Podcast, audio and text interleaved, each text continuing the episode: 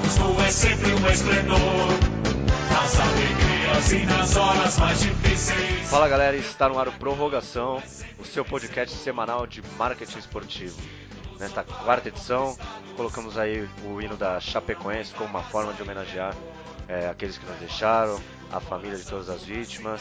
E eu sou Eduardo Sters, do mktesportivo.com, e na minha companhia, Thiago Petroc. Fala, Thiago. Fala galera, aproveitando aí o fim da temporada de 2016, nosso papo hoje é sobre marketing no rebaixamento. É, mandar os meus sentimentos a toda a família chapecoense. Eu sou o Thiago Petroc, proprietário do ataquemarketing.com. É isso aí, Thiago. Então, acho que um tema um pouco delicado aí para os clubes que estão que já foram rebaixados na Série A, ainda tem uma vaga com o Internacional, também na Série B, enfim. Então acho que é um tema bacana para a gente abordar já nessa reta final do campeonato que encerra no próximo domingo.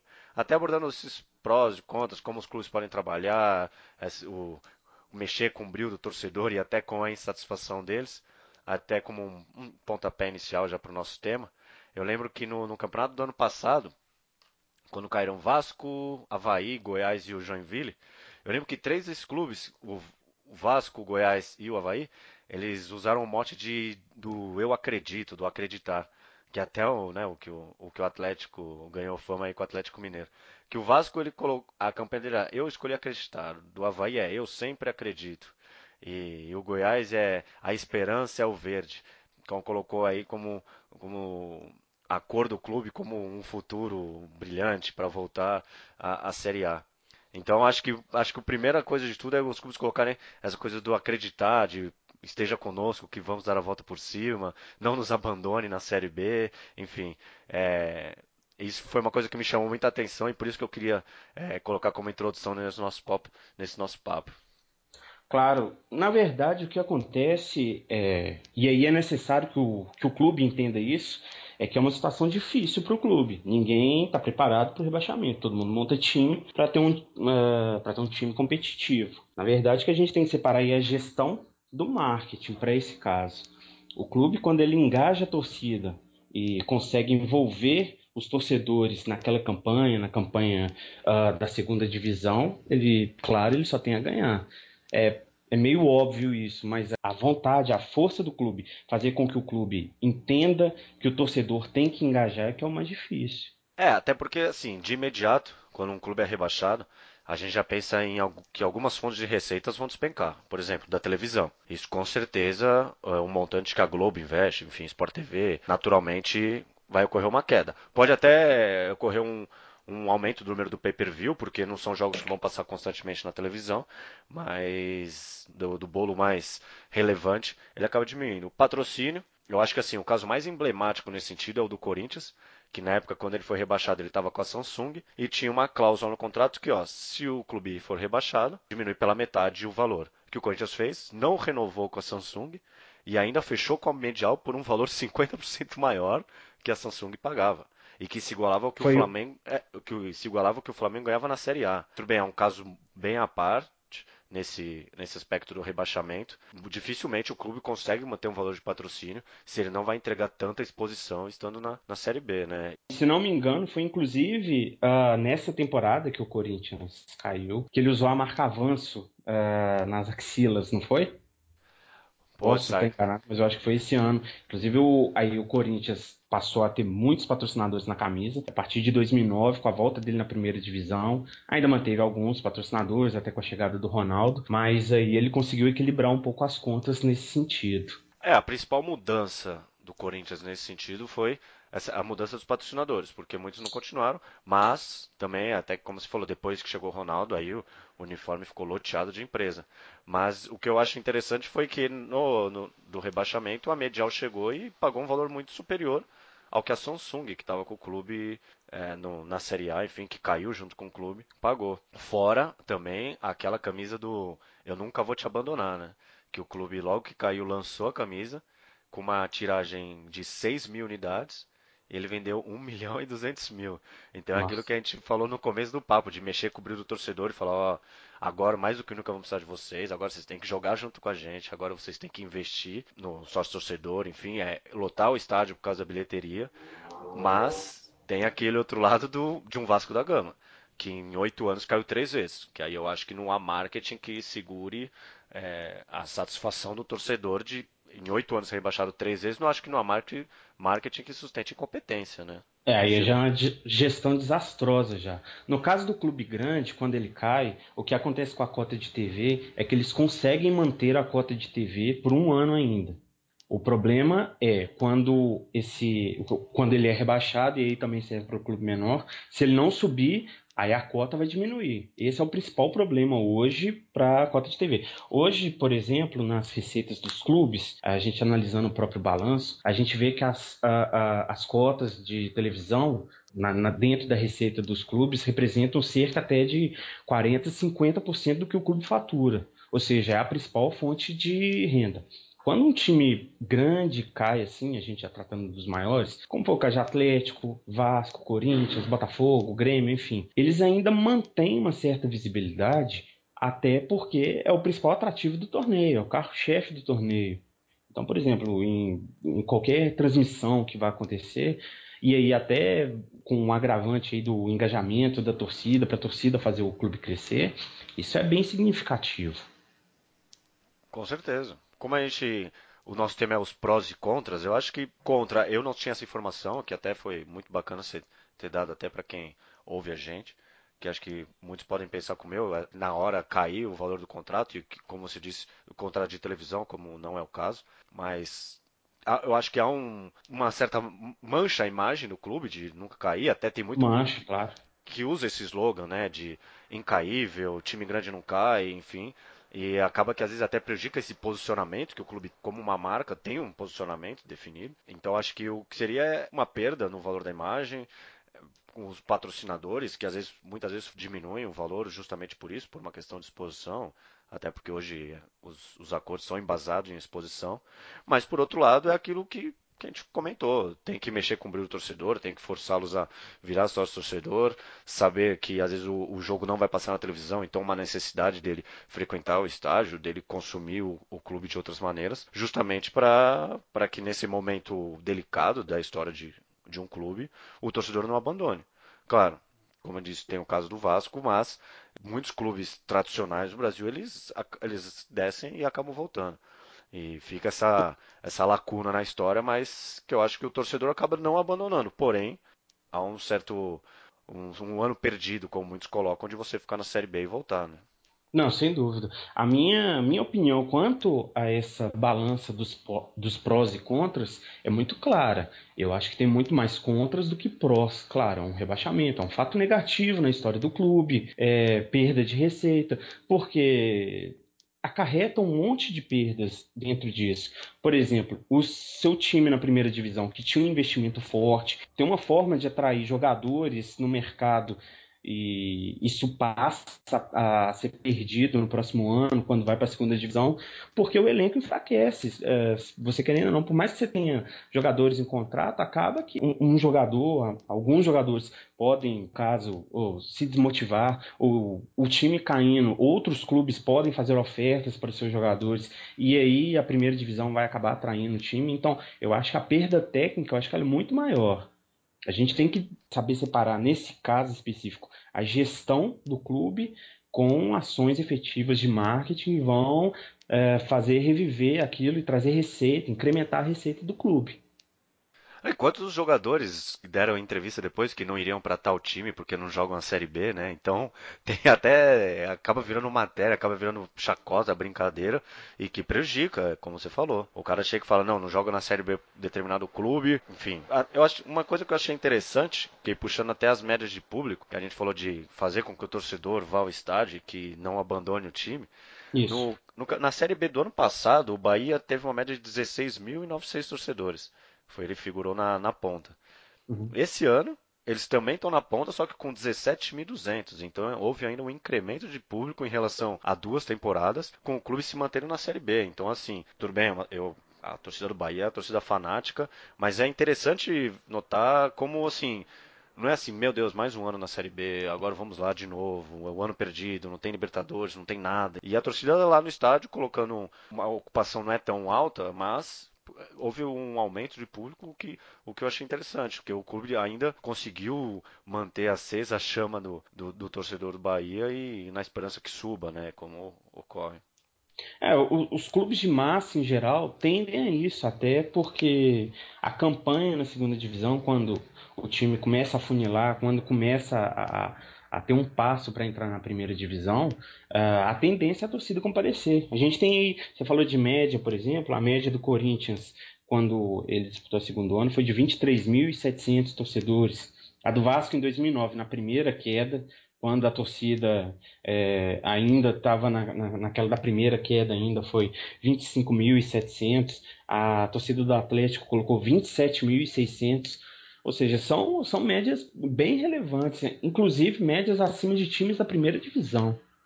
Porque eu acho que deve entrar aquilo na cabeça do torcedor e falar assim, bom, é um ano que o clube precisa de mim, vamos subir, o ano que vem estamos de volta. Só que eu fico pensando, será que clubes grandes como um Corinthians e um Atlético Mineiro se eles se mantivessem na Série B, se o torcedor ia renovar essa esperança de falar, não, preciso estar com o clube de novo, é isso que, lógico, uma situação completamente hipotética, mas coloca uma dúvida na cabeça de como um clube conseguiria trabalhar dois anos seguidos numa Série B.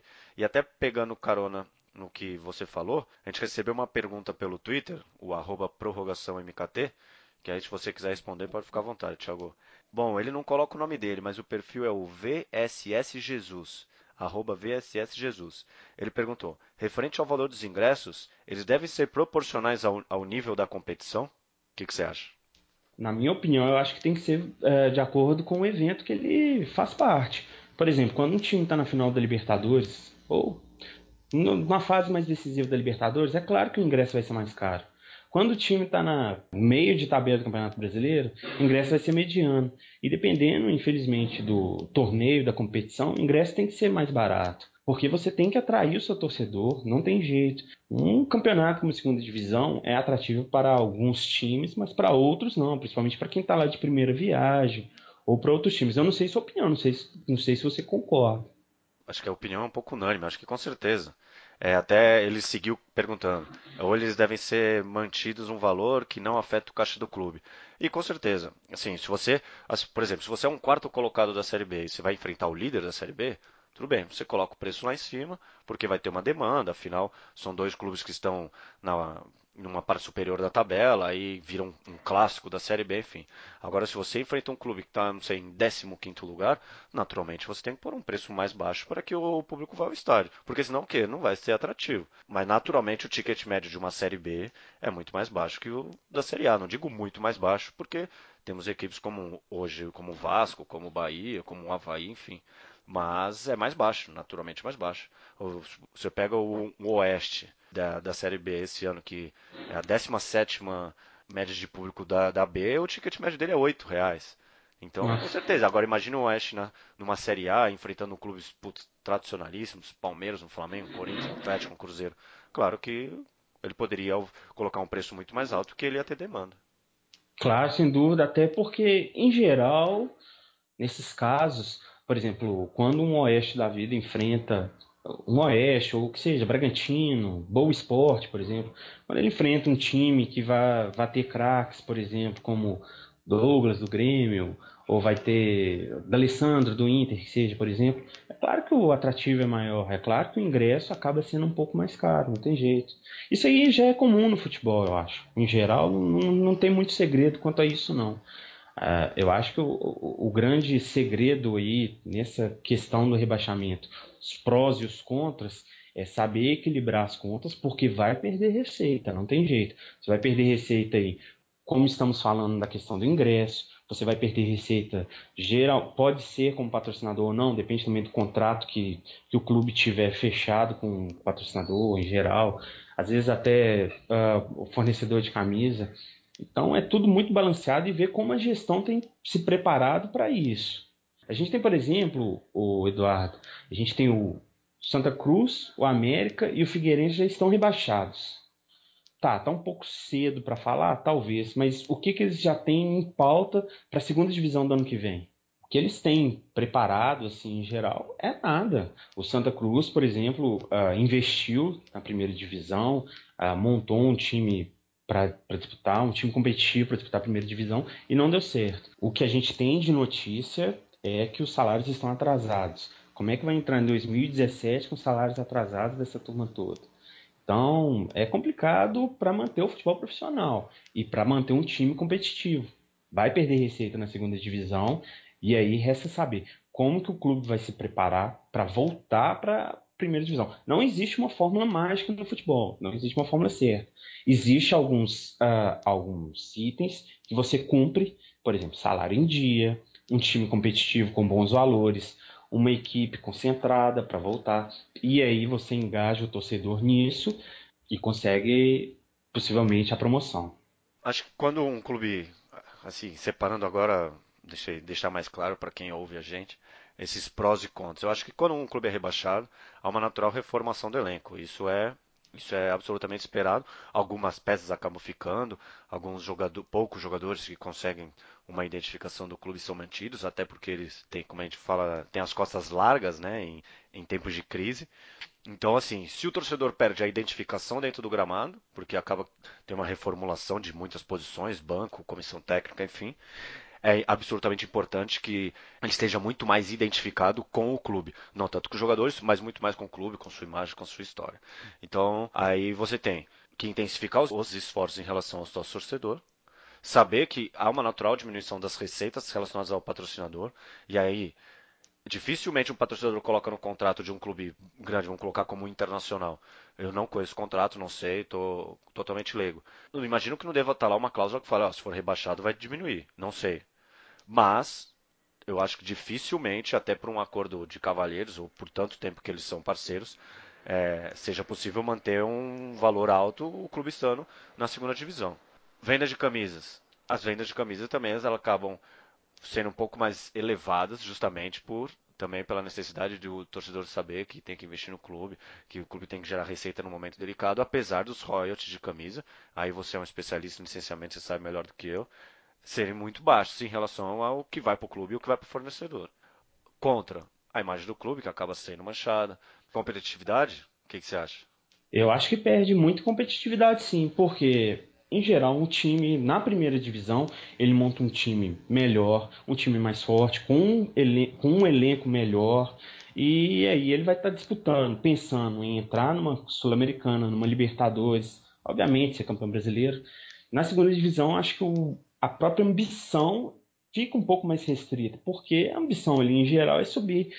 E não adianta, assim, você não vai conseguir atrair grandes craques para a segunda divisão. Você pode atrair um ou outro craque, você vai ter um nome diferenciado na segunda divisão, isso não tem dúvida, principalmente para time grande ou time de torcida também, você consegue atrair bons jogadores. Mas é diferente, o time acaba sendo diferente. Porque as próprias vagas para os jogadores, para os melhores jogadores, dependem do desempenho do time. Não adianta querer você, você querer montar um time igual um time de primeira divisão que você não vai conseguir. É o que vai acontecer, provavelmente, aí, infelizmente, com o Santa Cruz, com o América, com o Figueirense e o outro time que for cair.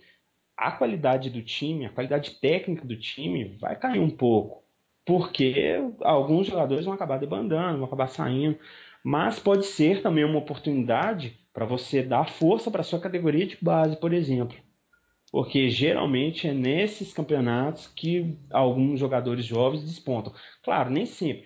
Nem sempre é, é, isso é uma regra. Lógico que não. Mas é uma oportunidade a mais para você estar tá despontando um jogador jovem e aí ele aparecendo no mercado. Eu acho que não só a categoria de base, né? O rebaixamento acaba sendo importante também para você mude a gestão, não somente os profissionais que estão no clube, mas também a mentalidade. Você vê um Corinthians que caiu em 2007, se eu não me engano, voltou com uma nova mentalidade, com novos profissionais à frente do clube, possibilitou um Ronaldo acertar com o clube e desde então o clube foi campeão brasileiro, foi campeão da Libertadores, foi campeão mundial.